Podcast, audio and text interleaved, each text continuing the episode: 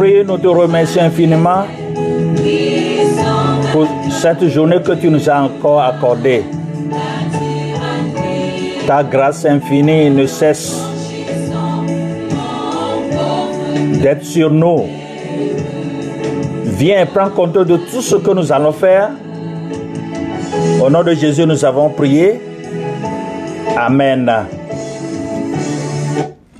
Vous avez votre pasteur Happy Oclo depuis Minnesota aux États-Unis d'Amérique. Bonjour le mot chrétien. Écoutez quelques citations que j'ai pour vous.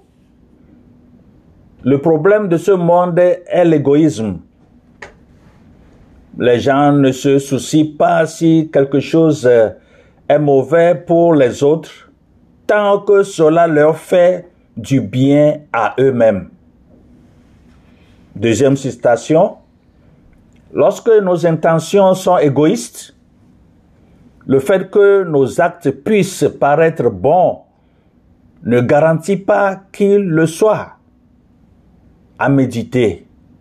Alors ce qui nous amène au titre, ne sois pas égoïste. Encore une fois, le titre, ne sois pas comment égoïste. C'est un attachement porté, ça dit l'égoïsme bien sûr, c'est un attachement excessif porté à soi-même et à ses intérêts, au mépris des intérêts des autres. Voilà la définition. Oui, le monde change, n'est-ce pas? La société change. Les systèmes de pensée changent. Tout semble se transformer et, progressivement au fil du temps. Ce qui était perçu comme incommode est étrangement devenu quelque chose d'ordinaire et normal. Chacun pour soi. Mes intérêts avant tout. Moi d'abord. Ces expressions, ces expressions sont devenues courantes. Chacun se débrouille et protège ses arrières. Les gens commencent à penser que l'égoïsme peut finalement être une vertu et non un défaut. Mais en réalité, qu'en pense Dieu? Que se passe-t-il quand une personne est égoïste? Dans Philippiens 2, versets 3 à 4, Philippiens 2, versets 3 à 4, je cite, Ne faites rien par esprit de parti ou par vaine gloire, mais que l'humilité vous fasse regarder les autres comme étant au-dessus de vous-même. Que chacun de vous, au lieu de considérer ses propres intérêts, considère aussi ceux des autres. Philippiens 2, 3 à 4. L'égoïsme est le produit de l'orgueil. Celui qui se considère comme au-dessus de tout ne verra plus que lui-même. Il ne voit que ses problèmes, ses besoins, ses projets, son opinion et ses caprices. Il croit que tout le monde est là pour le servir et l'aider. C'est ce que l'égoïste pense. Il pense qu'il est le seul à avoir des choses à gérer et, des problèmes à résoudre. Il croit que ses idées sont toujours les meilleures et que le monde devrait lui obéir. Or, les choses ne fonctionnent pas ainsi. Dieu nous apprendra à nous abaisser et à considérer notre prochain. Nous ne le réalisons peut-être pas, mais l'égoïsme est l'une des grandes barrières qui nous empêche d'évoluer. Ça t'empêche d'évoluer si tu es égoïste, de nous épanouir, de profiter de l'existence des gens que Dieu a mis autour de nous. Mais le plus grave, c'est qu'en étant égoïste, nous nous éloignons peu à peu de la voie de notre Seigneur. Si tu es égoïste, peu à peu tu t'éloignes de Dieu, carrément. Alors, l'égoïsme bat la route au bonheur. Je répète cette phrase pour vous. L'égoïsme barre la route à quoi? Au bonheur, à ton bonheur. Heureusement, Dieu est un Père avant tout. Il ne permettra pas que nous écartions eh, de eh, notre chemin aussi facilement. Mais comme un père aimant son enfant, il châtie afin de nous rendre plus humbles.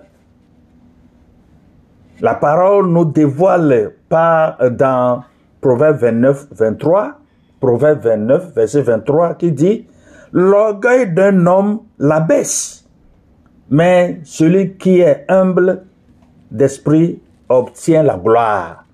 Proverbe 29, 23. C'est pourquoi Dieu va agir. Il fera exprès de nous empêcher de réaliser nos projets. Il pourra même euh, nous frustrer, voire nous humilier si c'est nécessaire il utilisera tous les moyens pour nous corriger et nous remettre dans le droit chemin. Dieu a ses moyens de nous corriger, tout un chacun de nous, pour nous remettre comment? Où? Dans le droit chemin. Mais une chose est sûre, tout ce qu'il fera ne concourra qu'à notre bien. Comment concrètement vaincre l'égoïsme? C'est aussi une question.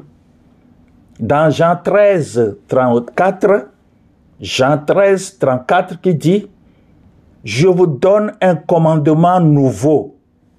Aimez-vous les uns les autres. Comme je vous ai aimé, vous aussi aimez-vous les uns les autres? Voilà ce commandement venant de Jean.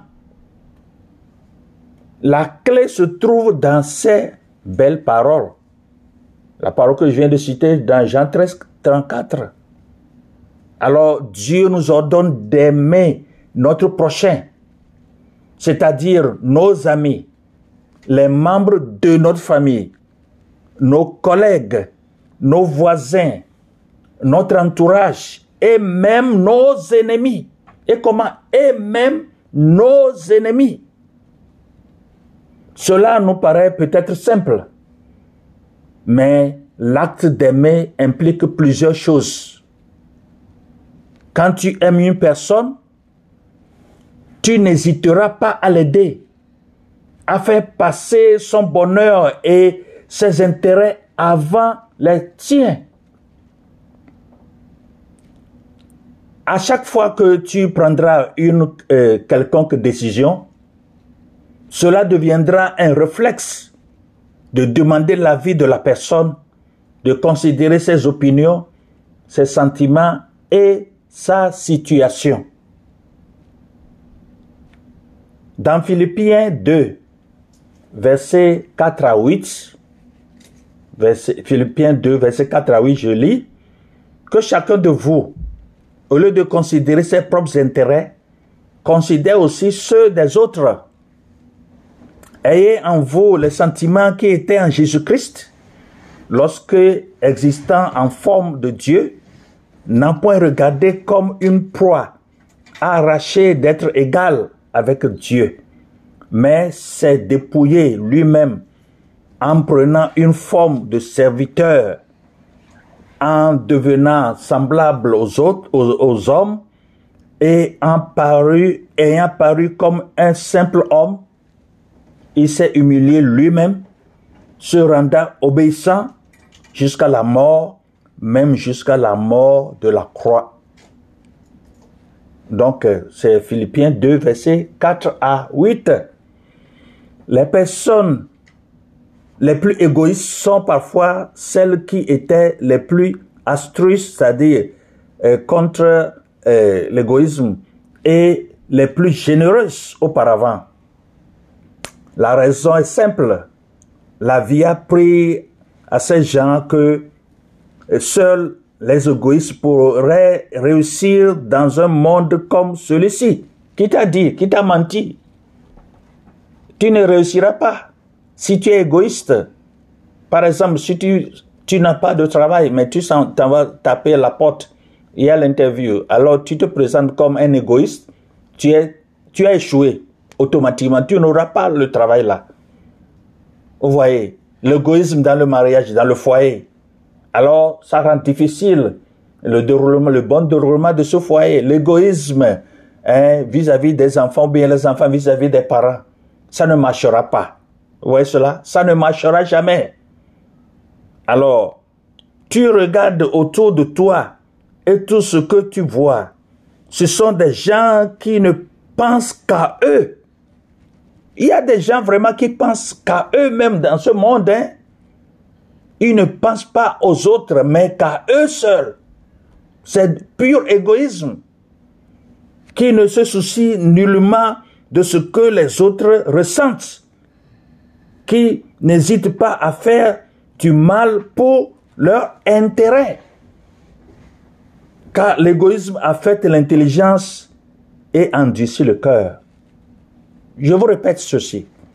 L'égoïsme affecte ton intelligence. Si tu es égoïste, ça va affecter négativement ton intelligence et endurcir ton cœur. Ça va endurcir ton cœur. Vous voyez cela? Donc, euh, il faut être éloigné. Éloigne-toi de l'égoïsme. Parce que tu es riche, ou parce que tu as ceci ou cela, tu as les richesses de ce monde, parce que eh, le, matérialisme hein, t'encombre. Tu dis que c'est moi, c'est pour, c'est pour moi ceci, cela, etc. Et puis, c'est quoi? Et c'est quoi? C'est une grâce de Dieu pour toi. Chacun cherche les moyens d'atteindre son objectif. Peu importe les retombées sur autrui. Alors, tu pourrais toi aussi te dire, mais qui suis-je pour aider tout le monde? Pourquoi ai-je besoin de satisfaire les autres? J'en ai marre d'être tout le temps eh, gentil et attentionné, etc., etc. Tu n'es pas un enfant du monde, tu es un enfant de Dieu. C'est ce que tu, ne dois pas oublier. Si vraiment tu es enfant de Dieu, bien sûr, hein, alors ne te réfère pas à ce que font les gens du monde. Non, ne copie pas les gens du monde. Tu es chrétien. Tu es né de nouveau, si vraiment tu es né de nouveau. Alors, tu dois copier ce que tu dois suivre les instructions hein, bibliques. Ce que Dieu te dit, ce que la parole de Dieu te dit, t'ordonne à faire et à ne pas faire. Quand bien même il profite juste de ta gentillesse et de ton amour, tout ce qui doit compter pour toi, c'est d'aider et d'accomplir ta mission. Un point tiré. Alors, prenons notre Dieu comme modèle. Un Dieu compatissant. Un Dieu qui nous suit dans le bonheur, dans nos malheurs. Un Dieu qui ne nous a jamais abandonnés parce que la Bible qui nous a dit, qui t'a promis, toi chrétien, chrétienne, qui ne t'abandonnera jamais. Celui qui est devenu au monde pour nous sauver de nos péchés, de nos impuretés et de nos imperfections. Existe-t-il une meilleure forme d'astrisme et d'amour que ce qu'a fait Jésus-Christ sur la croix? C'est un sacrifice suprême. Un sacrifice suprême, ce que Jésus-Christ a fait sur la croix pour toi et pour moi. Un sacrifice qu'on ne peut jamais trouver ailleurs. Alors pense-y. Alors dans 1 Corinthiens euh, chapitre 10 verset 33, 1 Corinthiens 10 33, je lis, de la même manière que moi aussi, je m'efforce en toutes choses de complaire à tous, cherchant non mon avantage, mais celui du plus grand nombre, afin qu'il soit sauvé. 1 Corinthiens 10, 33. C'est l'apôtre Paul qui donne ses instructions à l'église de Corinthe. Et à toi aussi qui écoutes ce message, il te donne ses instructions. Donc, qu'est-ce que Jésus avait à gagner d'être crucifié comme il a été? Est-ce que tu t'es une fois posé la question? Qu'est-ce que Jésus avait à gagner d'être crucifié pour, hein, comme il a fait pour toi et pour moi? Pose-toi la question. Pourquoi se sacrifiait-il pour nous sauver? C'est une question. Il faut méditer. A-t-il fait passer ses intérêts avant les autres? Avant les nôtres? Non. Non. Non. Alors, pourquoi en tant que chrétiens, ne pouvons-nous pas faire de même pour nos confrères, notre entourage, notre famille, nos amis et nos collègues? Intérêt personnel, intérêt égoïste. Tu ne cherches que pour toi, pour toi, pour toi. C'est l'égoïsme. Intérêt personnel. Tu ne penses pas aux autres, mais tu te dis que tu es chrétien. Tu te dis, tu te dis, tu as l'étiquette d'être chrétien. Aujourd'hui, Dieu t'invite à te remettre en question. T'es-tu déjà comporté de manière égoïste envers tes proches? As-tu l'habitude de consulter leur avis et leur opinion avant de prendre une décision? Jusqu'où serais-tu prêt à aller pour défendre tes intérêts? Il est encore temps de changer, de se repentir.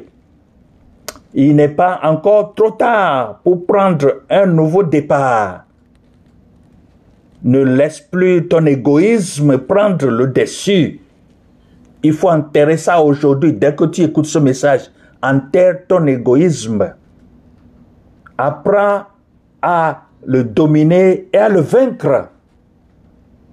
Tu, es, tu arriveras quand Dieu t'en donne eh, les moyens par le Saint-Esprit. Oui, Dieu t'en donne les moyens par le Saint-Esprit. Et il faut penser, méditer. Il faut pleurer même si tu as l'esprit d'égoïsme. Il faut pleurer pour que vraiment le sang de Jésus efface ça dans ta vie.